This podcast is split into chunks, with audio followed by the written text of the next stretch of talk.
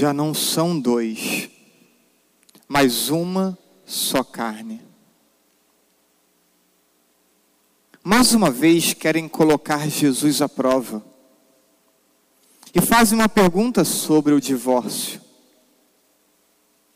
Jesus, respondendo, reafirma a indissolubilidade da união entre o homem e a mulher.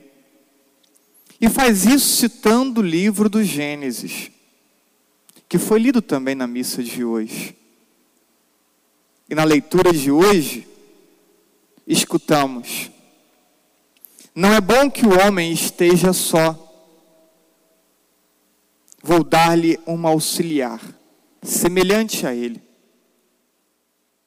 Gostaria de refletir sobre a solidão. A solidão no relato da criação lido na primeira leitura de hoje. Ao contemplar todos os animais criados, o homem não encontra outro semelhante a si. E por isso, se sente só. Mas é preciso que, primeiro, estando só, tenha consciência de si mesmo. Estando só, possa entender sua identidade para depois poder valorizar e ser capaz de exultar de alegria quando encontrar o outro semelhante a si. Como diz o texto. Desta vez, sim, é osso de meus ossos, carne da minha carne. A solidão Portanto, é um momento ou uma fase importante na vida. Diz o Papa São João Paulo II em suas catequeses sobre o amor humano, que vai dar origem ao que chamamos hoje teologia do corpo. Na narração bíblica, a solidão é caminho que conduz àquela unidade que segundo o Vaticano II podemos chamar de comúnio personarum. Então, a solidão é um caminho caminho para uma unidade chamada pelo Concílio Vaticano comúnio personarum. Então, indo ao Concílio Vaticano II, Gaudium Expes número 12, Vamos tentar entender essa expressão. E lá encontramos: Deus não criou o homem deixando-o só. Desde o princípio, homem e mulher o criou. E a união do homem com a mulher constitui a primeira forma de comunhão de pessoas. Então, nos diz o documento do Vaticano II. A solidão é oportunidade para a descoberta de si mesmo como pessoa. E por isso ela tem um caráter positivo. Não um caráter só negativo, como talvez nos dias atuais possamos entender, mas um caráter positivo de percepção, de descoberta, de entendimento de si mesmo, sem o qual a pessoa não pode, não consegue estar diante de outra pessoa e valorizar a si mesmo e valorizar a outra pessoa. Então, a solidão é a oportunidade da descoberta de si mesmo um, um caminho, um processo de amadurecimento pessoal. Mas a solidão também é descoberta da possibilidade da relação. A solidão não só faz com que eu me conheça, mas a solidão faz com que eu perceba a possibilidade de conhecer o outro, de me unir a um outro.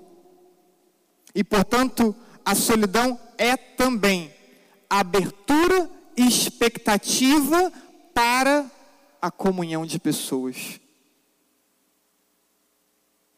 A solidão é conhecimento de si, percepção e descoberta da relação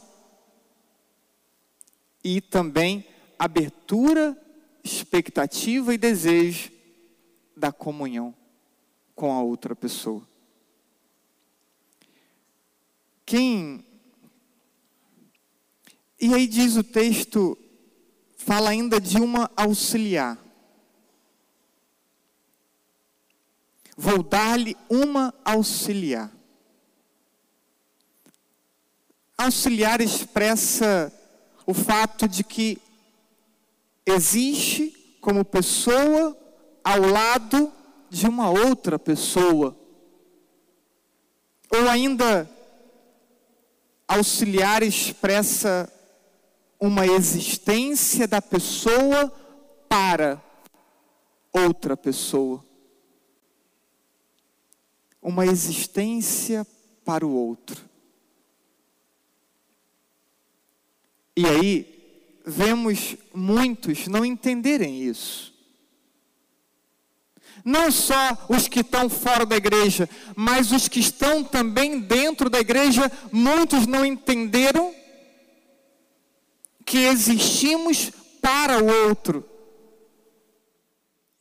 E aí se experimenta um erro grave, que não só prejudica, mas que é uma das principais causas de, da destruição das famílias. Querer existir para si. Não querer existir para o outro, mas querer existir para si. Quando a pessoa quer existir para si, ela entra numa dinâmica de egoísmo e de individualismo. E isso marca muitas relações. É fácil, na lida com os casais, perceber quanto de egoísmo está presente, quanto de individualismo está presente.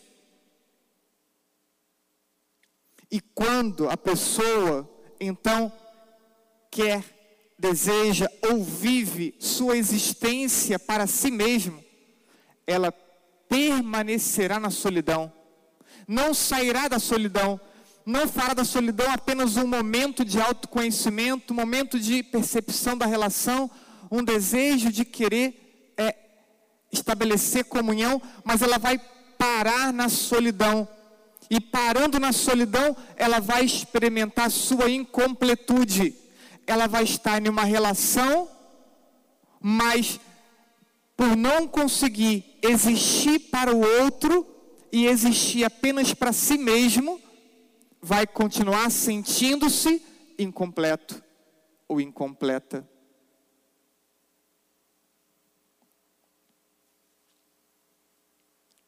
Existir para si, solidão e incompletude, pode ser vivido é, não só por solteiros, mas pode ser vivido também por pessoas casadas, que não aprenderam que deveriam existir para o outro ou que esqueceram.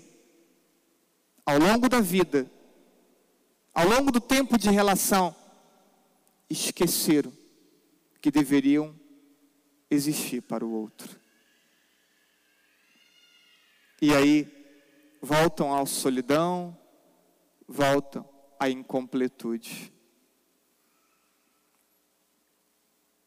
É na base de uma dupla solidão do homem e da mulher que se dá a possibilidade e o desejo de serem e existirem numa reciprocidade. Quando um tem tal entendimento, o outro também.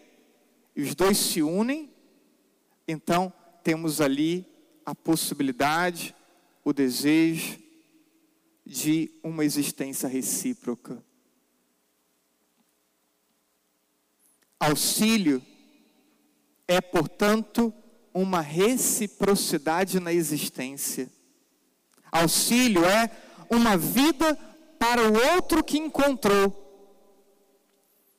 Encontrei um outro que me complementa e eu vivo para esse outro. Então entendo o que é ser um auxiliar. E somente na comunhão pessoal, formada por homem e mulher, que se dá a completa e definitiva criação do ser humano. Podemos entender que o homem tornou, se tornou imagem e semelhança de Deus, não só mediante a humanidade recebida, mas o homem tornou-se imagem e semelhança de Deus mais perfeitamente na medida que ele consegue estabelecer comunhão de pessoa. Quanto mais ele consegue perceber a sua existência para o outro, mais ele consegue tornar-se imagem e semelhança de Deus. E dito isso, é, podemos dizer que não só lá, no relato de Gênesis, mas hoje, temos um itinerário a partir da solidão. O itinerário poderia ser estabelecido de diversos modos diferentes, coloquei cinco passos, ou cinco momentos, para pensarmos um caminho, um processo, um itinerário. Não só vivido da adolescência para a vida adulta e madura, mas um itinerário que pode ser vivido a qualquer momento. Depois, talvez, de algumas experiências fracassadas, de algumas experiências que não foram felizes, então, pensar a possibilidade desse itinerário. Primeiro, a experiência da solidão.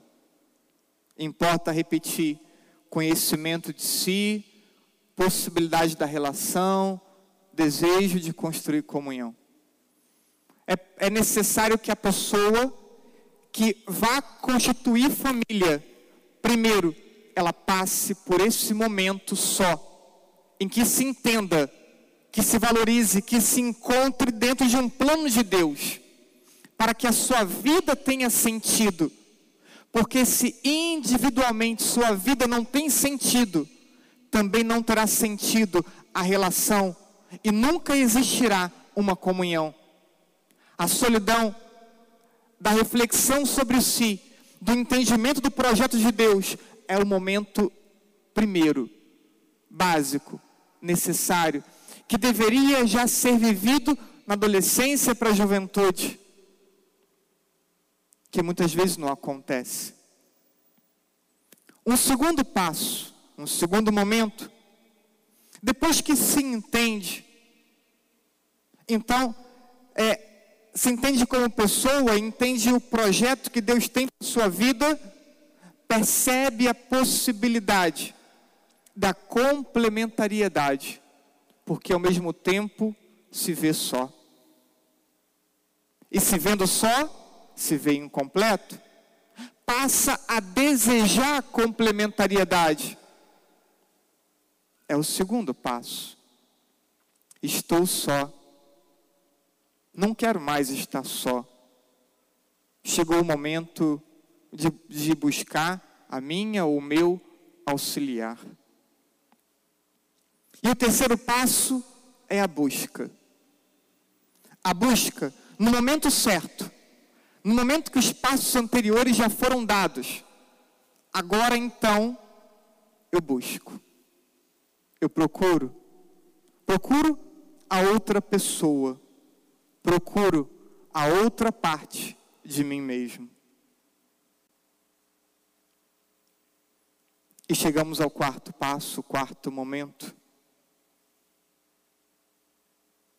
Quando a outra pessoa é encontrada.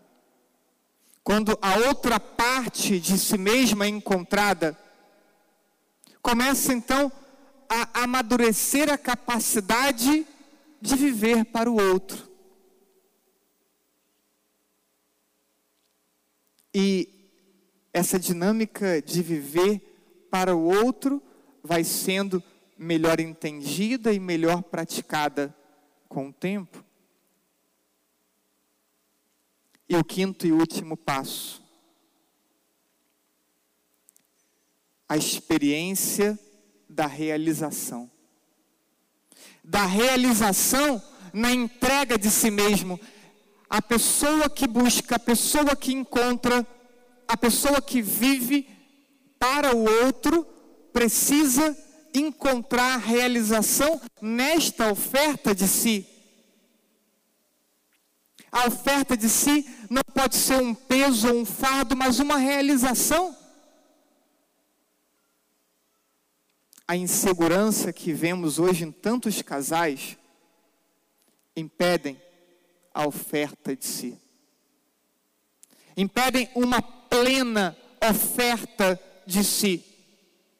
Porque temos casais inseguros que não deram passos sólidos na, sua, na construção da sua relação. Mas é necessário encontrar a realização na entrega de si. E quanto mais plena for a entrega de si, maior será a realização da pessoa. E a realização também, não só na entrega de si, mas a realização também no acolhimento do outro. À medida que se entrega, também acolhe, e na entrega e no acolhimento, a realização. E assim temos um ciclo. Um ciclo pensado. É um projeto de Deus lindo, maravilhoso. Não há problema nesse projeto. O problema está em não entendermos esse projeto de Deus, em não querermos esse projeto de Deus para a nossa vida. Há muitos que hoje querem mudar a Escritura, querem mudar a doutrina, querem mudar a vontade de Deus. Mas não há problema na vontade de Deus. Problema está em não entendermos e não querermos tal vontade. E digo ainda, é quando a pessoa deixa de estar só quando consegue constituir comunhão, formar uma unidade entre masculino e feminino, aí sim, alcança o entendimento do que é ser uma só carne. E ao serem uma só carne, se põe fim à busca. Não tem mais busca porque a meta foi alcançada. Não somos mais dois, somos um só. O anseio é acalmado no coração. Repito, porque a meta foi alcançada, se pôs fim à incompletude. E já não, e já não só aceita mas entende e deseja a indissolubilidade da união. Que foi o tema perguntado pelos fariseus a Jesus. Jesus falava que é, o divórcio foi permitido pela dureza do coração. Mas quem entende o projeto de Deus, e quem entende a sua própria incompletude e quem entende a busca e quem a faz de forma ordenada, quando encontra, quando finalmente se sente completo, há espaço para pensar na dissolução do vínculo? Não há espaço para isso. Porque finalmente alcancei o que buscava. E eu quero para toda a vida manter aquilo que conquistei, manter o tesouro encontrado. E ainda, quando se põe fim à busca, terá como meta não qualquer amor, mas o amor como o amor de Cristo pela igreja. Efésios capítulo 5. Ninguém jamais aborreceu a sua própria carne. Por quê? Porque somos uma só carne. Então, ninguém jamais aborreceu a sua própria carne, feriu a sua própria carne. Pelo contrário, nutre-se, cuida dela, como também Cristo fez e faz a sua igreja. Termino dizendo que todos que ainda estão buscando, que possam encontrar. Que aqueles que caíram na rotina, ou se desgastaram ao longo do tempo,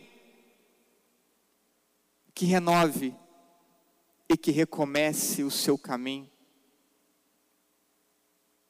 Porque a meta não deixa de ser a meta.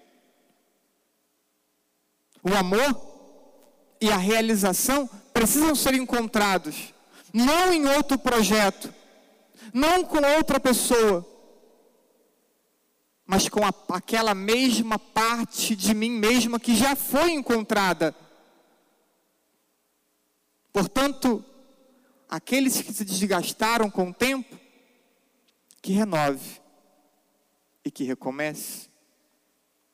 E se por acaso é a realidade de alguns casais, de vocês, se talvez você olha para o teu esposo ou para a tua esposa e não mais percebe ele ou ela como a tua metade, como aquele ou aquela que te complementa, então refaça o caminho. Parece ser mais fácil desistir, mas quando uma das partes desistem de amar, os primeiros que sofrem são os filhos. O vínculo vai se fragilizando quando um dos dois começam a deixar de amar, começam a querer viver para si. Então, se é o teu caso, renove a tua disposição de amar e refaça o caminho. E os, os que encontraram. E os que estão alimentando a, essa, essa dinâmica de oferta e de acolhimento do outro, que sejam plenos. Que possam encontrar paz e alegria. Pois de verdade já não são dois, mas uma só carne. Que Deus conceda a vocês que almejam um matrimônio ou que já vivem um matrimônio, que entendam a palavra de Deus, a vontade de Deus para a vida de vocês, assim seja.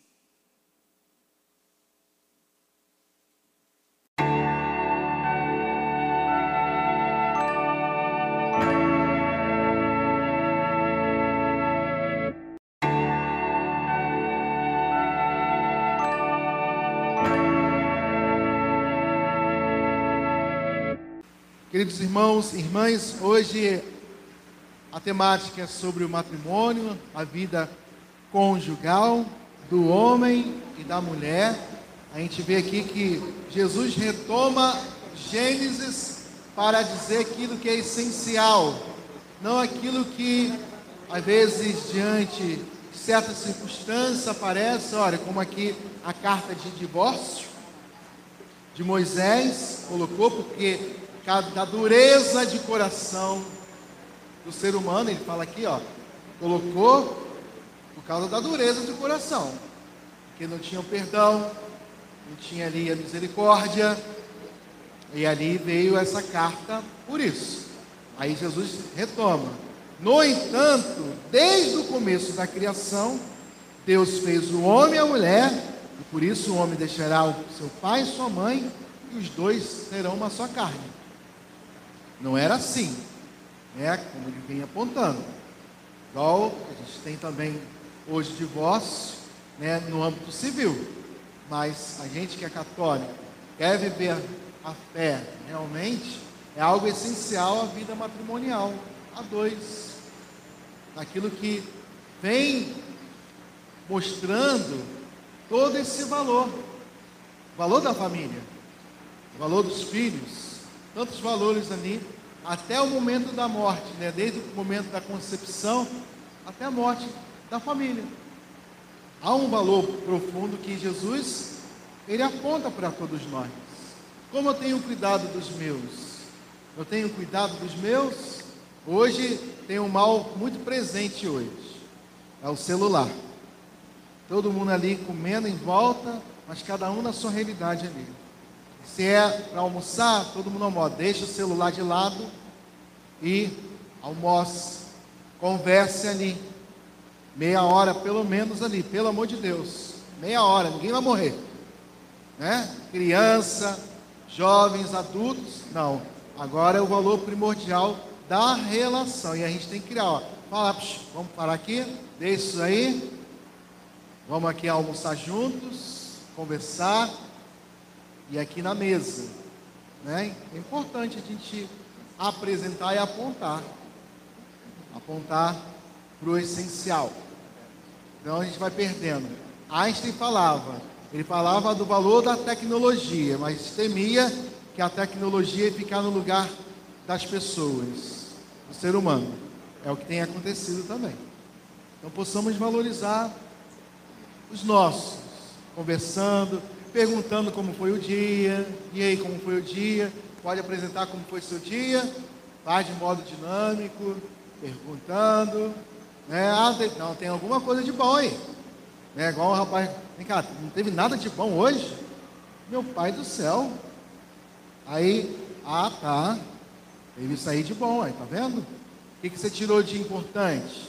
E ali a gente aproveitar a família, né? Aí a gente aí, tá juntos, né? Momento ali para conversar e interagir, né? Sexta-feira eu estava falando com os adolescentes lá no colégio, no colégio ali Nossas das Dores. A importância da comunicação. Falar como está, ver se tem alguém de referência, para comer.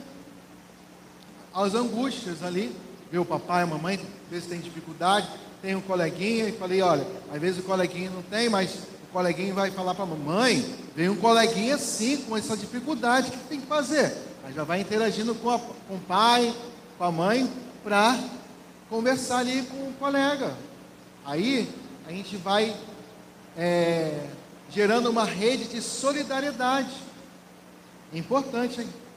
para todos nós.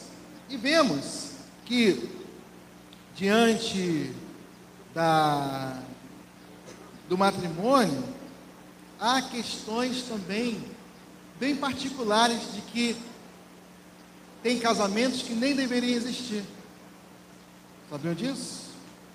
Tem casamentos que nem deveriam existir. É o nome de um livro, de Jesus Hortal.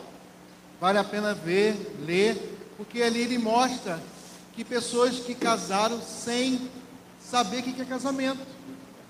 Que quando vem assim, olha, sinto muito, mas não vou fazer seu casamento não. Porque você não tem maturidade para isso. Ah, mas meu filho tem que ter. Ele teve um filho com uma pessoa, tem que ter família. Não pode ficar sem família. Mas você não ama essa pessoa que você teve filho? Como é que você vai querer casar com uma pessoa que você não ama? É só para dizer para a sociedade que você casou? Só para mostrar a seu pai, sua mãe, alguém? Ó, oh, também casei. Não, matrimônio não é isso. É, é profundo, é a doação de um com o outro.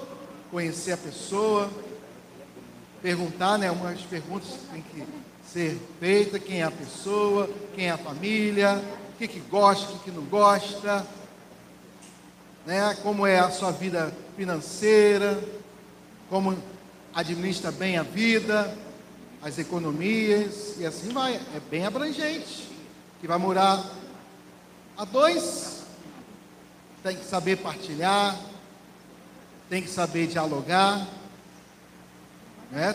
Pior coisa que tem é a pessoa casar com uma pessoa narcisista. E tem muita gente sofrendo com isso.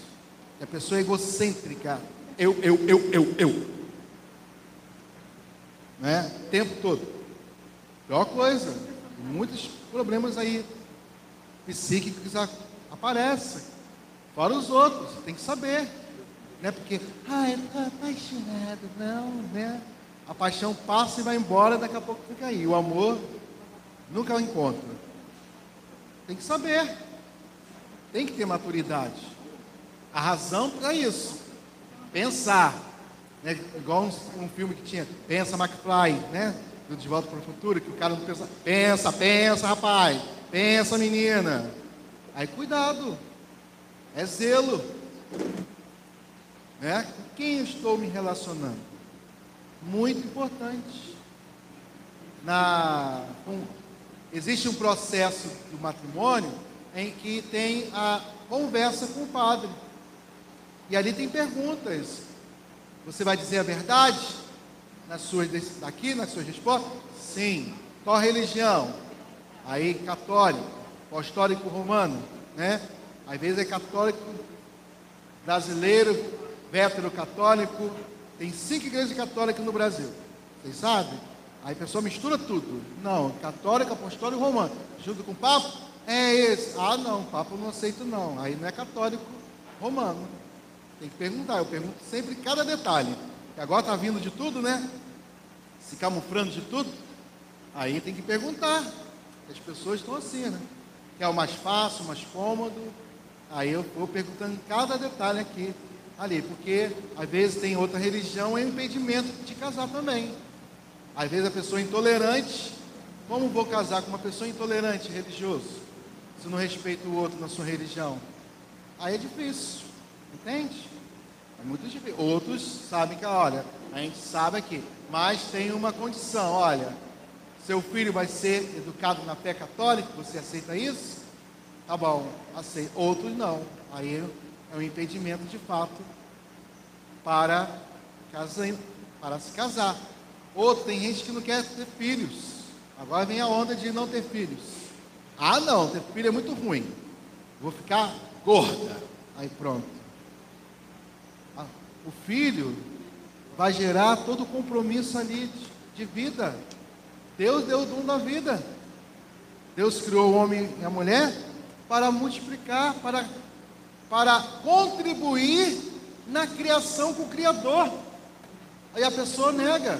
Então, se nega, ela não tem a vocação para o matrimônio ali. E ali a pessoa se falar, não vou querer jamais. Olha, Sinto muito, mas a conversa parou por aqui. E você não pode casar. Sinto muito. Aí é um impedimento também. Há um impedimento. Tá? Então, aí a pessoa vai, aí sai. Aí tem pessoas, padre, no momento não, mas a gente pretende para ter um filho. Tudo bem. Está aberta a vida. Aí está lá, tudo anotado. Cada detalhe.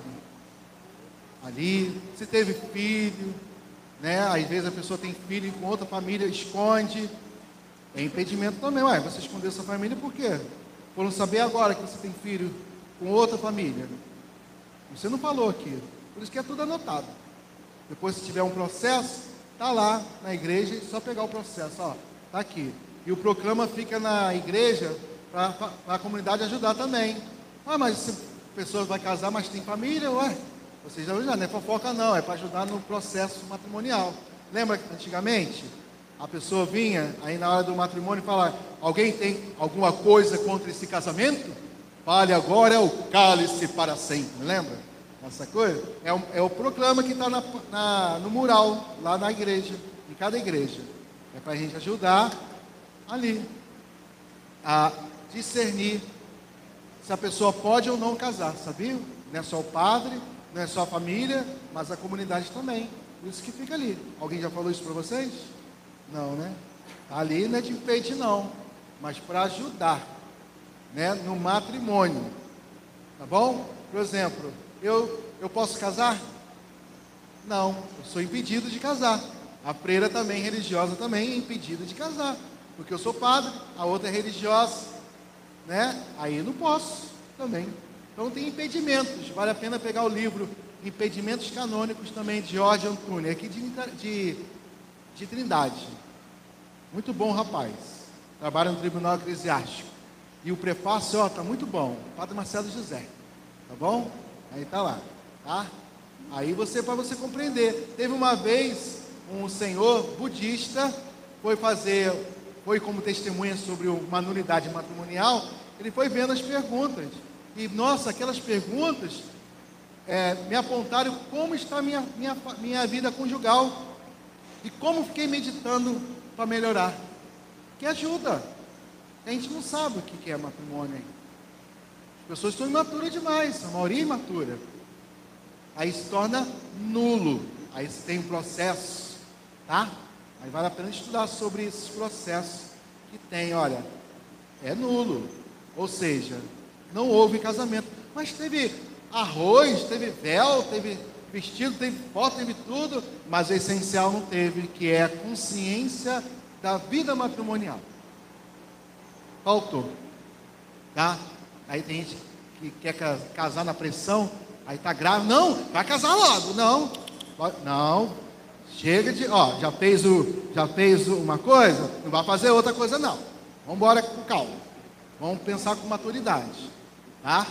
Antigamente o pessoal nascia com sete meses, tão bonitinho, tão fortinho, né? Sete meses e nada, né? Aí estava grávida, né? Aí casava e nascia grandão. Não, é sete meses. né? Vocês já ouviam isso muito, né? Aí tinha muito disso. Aí, agora vamos parar, não vamos na pressão, calma, vamos pensar um pouquinho, tá? Vamos discernir isso aqui direito, vamos acompanhar, tá? Não fazer besteira. Então a gente possa contribuir na vida do outro também, na sua vida conjugal. Então, se faz é, necessário, se faz necessário a gente estar tá ajudando, né? Igual um caso também que a pessoa foi, se casou e ela depois se envolveu com uma mulher, a esposa, e tinha dois filhos. E ela falava no tribunal: Olha, eu me casei porque eu queria mostrar para a sociedade que eu, como mulher, eu poderia casar. Autoafirmação. E ela era homossexual porque a, a tia molestava ela desde pequena. Então, outro impedimento. A pessoa não tem condições dos deveres matrimoniais, do homem e mulher. Entende? Então, tem tantas questões que a gente tem que se aprofundar. Valorizar a vida matrimonial. Muito importante para a gente, tá? E outra questão que é presente, que a gente está vendo muito aí, que Deus fez o homem e a mulher. A nossa filosofia é cristã. Lembre-se disso, tá? Agora tem outras, o pessoal vem com ideologia de gênero, vem com outras ideologias aí que não está de acordo com a gente. É uma filosofia. Até o professor na aula de mestrado, doutorado, falava, olha, essas coisas assim, ideologias, são filosofias. Busca quem quiser. Né? Aí, o pessoal busca, tem liberdade, não é? Pessoas têm liberdade. Agora, a gente tem o caminho de Jesus, a nossa filosofia é cristã. Aí fala, olha, eu busco a filosofia cristã aqui, dentro do mandamento de Deus, né? Aqui, mas te respeito em sua posição. Muito importante a gente falar isso. E a gente às vezes quer respeitar o outro de respeitando a gente. Não, a gente tem que botar a nossa posição. Ó, eu busco isso aqui. Tá? Então a gente tem que estar bem claro para a gente. E buscar. Saber o que é essa ideologia. Com, tem um monsenhor muito bom que fala. Ah, poder global e religião é universal. Fala sobre a trama da ONU, movimentos fortes financeiramente que vão com pensamentos contrários à família, né? O pessoal aí, ah, né? Todo mundo querendo botar o, o, presidente dos Estados Unidos agora, né? Todo mundo apoiando, daqui a pouco, os católicos apoiando assim, daqui a pouco vai, bota a lei do aborto. Aí enganou todo mundo, né? Aí, ué, que negócio é isso aqui? Aí vem apoiando e financiando, né? Várias ações a favor do aborto. E fortes. Por isso que a gente tem que estudar. E vem com força, vai na faculdade, vai nas empresas, comerciais, né? E novelas, filmes, aí vão jogando. A gente não prepara nada, a gente não estuda, vai, vai pela maré, vai com a maré, vai com a força da maré. A gente é bem pequenininho em relação a isso, mas em Deus somos mais do que vencedores. Né? Davi derrotou Golias, né? Pequenininho, mas estava ali atrevido, né? O cristianismo no começo venceu o Império Romano. Aí agora vem o novo, o neo, né, paganismo. A gente vai sofrer tudo isso também. Mas a gente está firme em oração com Deus. Tá? Com Jesus, a gente saber lidar com tudo isso que está aí presente e a gente salvar a nossa família. São muitos desafios. Desafios pessoais, então, nem se fala. Só isso a gente já desaba, né? Porque é tanta dificuldade dentro da família. É, só nisso a gente já não tem. Tem pessoas que não têm tanta força para lidar. Então a gente tem que valorizar mais do que nunca a família. Rezar, jejuar, pedir, vamos pedir aí, intensificar aí mais as orações para a gente manter-se de pé. De pé e guardar essa família que a gente ama. Quem ama, cuida. Possamos gerar todo esse amor para os nossos. Abençoa, Senhor, as famílias. Amém. Abençoa, Senhor, a minha também. Abençoa, Senhor, as famílias. Amém. Abençoa, Senhor, a